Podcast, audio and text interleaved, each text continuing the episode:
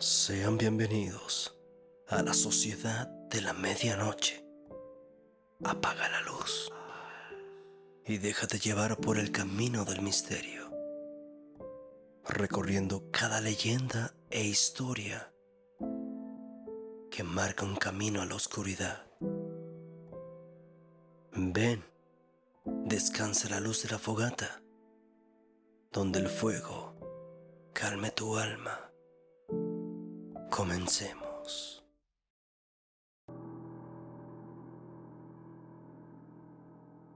Esta historia la llamaremos La anciana y el demonio.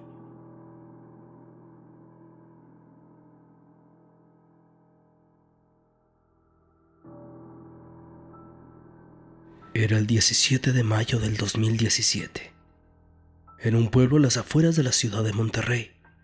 Nuevo León, México. A doña Berta Elizalde le ocurrió lo que nunca nadie quisiera vivir. En una mañana normal, cuando ella preparaba el desayuno para su esposo. Ambos ya mayores de edad, apenas tenían que preocuparse por ellos mismos, pues sus hijos habían fallecido a manos del narcotráfico de la zona. Los señores habían vivido ahí toda la vida. Era una pareja de ancianos a quienes ya poco les quedaba por delante. Doña Berta preparó ese día un rico desayuno para su esposo. Tenían huevo, así que le hizo un omelette. En su humilde casa tenía un lugar donde sembraban algunas cosas. Y los pocos animales que aún quedaban los proveían para más alimentos. Lo que ninguno imaginó es que ese día sería el más lamentable desde la muerte de sus hijos. Los trabajadores. Todo comenzó cuando llegaron al lugar unos hombres trabajadores del gobierno y encargados de gidales, que traían unos papeles que decían que supuestamente uno de sus hijos había puesto en garantía el terreno en donde desde hace 60 años doña Berta y su esposo habían vivido. Los hombres bajaron del ostentoso vehículo y comenzaron a tomar medidas del terreno, mientras otros tomaban fotografías y hablaban de cómo iban a derribar la pequeña casa de doña Berta para construir una gasolinera. Doña Berta, por supuesto, quedó extrañada. De inmediato, se dirigió a aquellos hombres y les preguntó, Buenos días, ¿se les ofrece algo? Uno de ellos pasó al frente y comenzó a explicarle a doña Berta lo que ocurría. Buenos días, necesitamos que desaloje este lugar de inmediato. Ese terreno ahora ya no les pertenece a ustedes y necesitamos que se vayan ya. Necesitamos que firmen esos papeles, por favor. Doña Berta sabía lo que pasaba. Doña Berta no era nada tonta. Sabía que las cosas no andaban bien.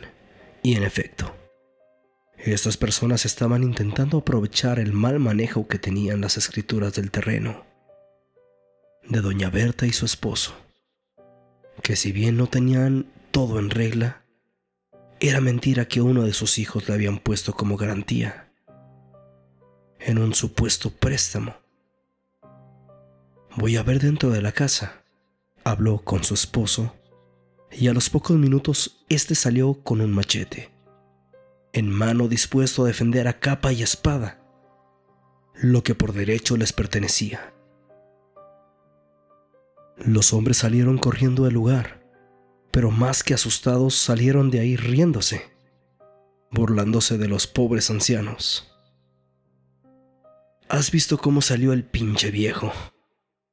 Este no sabe lo que le espera, dijo uno. Al parecer esas personas tenían algo planeado, algo que ni siquiera doña Berta y su esposo esperaban. Recuerda, Estás escuchando La Sociedad de la Medianoche. Por la noche. Cayó la noche y como era costumbre, el esposo de doña Berta salió a revisar a los animales. Cada uno debía estar en su lugar y debidamente asegurado. Las gallinas en el gallinero, los animales encerrados y atados. Casi había terminado cuando de pronto un ruido extraño atrajo su atención. Pero el pobre señor apenas veía. Entonces, tratando de distinguir algo entre la oscuridad de aquella noche, alcanzó a ver que alguien se acercaba. Traía algo en la mano. Aceleraba el paso, pero cada vez más cerca de él. Cuando por fin pudo distinguir lo que era demasiado tarde, un hombre robusto y grande lo alcanzó. Lo tomó del hombro y con la otra mano comenzó a cuchillarlo en el abdomen una y otra vez. El pobre viejo sentía cómo el cuchillo entraba y salía del cuerpo. El anciano cayó al piso. Aún así respiraba. Así que el malnacido volvió a perforar, pero ahora en el pecho. Y finalmente en un acto de desesperación, le enterró el arma en los ojos. La impresión de Doña Berta. Doña Berta estaba limpiando la cocina mientras que su esposo ataba a los animales. De pronto sintió un escalofrío mientras que su esposo era asesinado. Tuvo un presentimiento. Doña Berta, con una extraña y angustia en el corazón, salió a la puerta de su casa, miró hacia todos los lados, buscando a su marido, pero no lo encontró. Comenzó a llamarlo mientras daba vueltas a la casa. Todos los animales en su lugar. Doña Berta se acercó a un arbolito y antes de que pudiera alcanzar a ver al asno, manchado de sangre, tropezó con el cuerpo ensangrentado de su esposo. acuchillado y sin vida. El asesinato de su esposo. Doña Berta lloró como cuando sus dos hijos murieron. Era un llanto de dolor. Su compañero de vida se había ido para siempre. Y de la manera más cruel que pudieran imaginar. Doña Berta no fue a la policía no avisó a nadie lo ocurrido. Doña Berta decidió enterrar a su esposo en el patio de la casa, junto al árbol donde limpió su sangre y libró a todos los animales que poseía. Entró a su casa y buscó desesperadamente un viejo libro que perteneció a su madre. Buscó entre sus páginas el contenido más macabro que pudiera imaginar. Aquel libro perteneció a su madre, la cual, según dicen, fue una bruja y murió dormida en su cama, con una sonrisa en la cara. El conjuro para invocar demonios. En el libro venía un conjuro especial prohibido. Era una especie de invocación que resultaba especial, porque invocaba a un demonio con ese conjuro podía hacer que el mismísimo Satanás tomara posesión sobre el cuerpo y alma de la persona a quien conjurar. Doña Berta, sabiendo que tenía los días contados, decidió tomar venganza contra quienes mataron a su esposo, dándole su alma al diablo, pero pidiéndole un favor. Matar a quienes mataron a su esposo el 18 de mayo. Las autoridades municipales encontraron una camioneta calcinada en el terreno de Doña Berta. Habían cinco cuerpos de personas aparentemente torturadas puestas una sobre la otra, sin ropa, sin ojos. No se trata de un narcomensaje. Las autoridades descartaron lo ocurrido porque no correspondían al modus operandi de los narcotraficantes. Se trataba de un asesinato.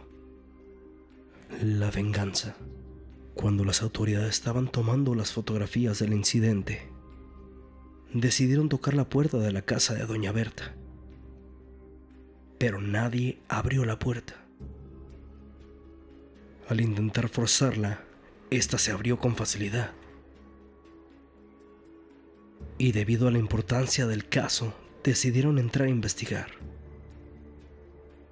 Lo que encontraron fue escalofriante. Doña Berta estaba sentada en una silla, con una sonrisa en la cara, bañada en sangre con el machete de su esposo en la mano y un collar formado con los ojos de las cinco personas muertas que estaban afuera. Doña Berta se quedó mirando fijamente a los oficiales y de pronto cerró los ojos y murió de un infarto al corazón. Con la misma sonrisa con que años atrás había muerto su propia madre. Y así como toda historia llega a su fin. Te recuerdo las redes sociales. Sociedad de la Medianoche. Como miembro de la Sociedad de la Medianoche, guardo el secreto.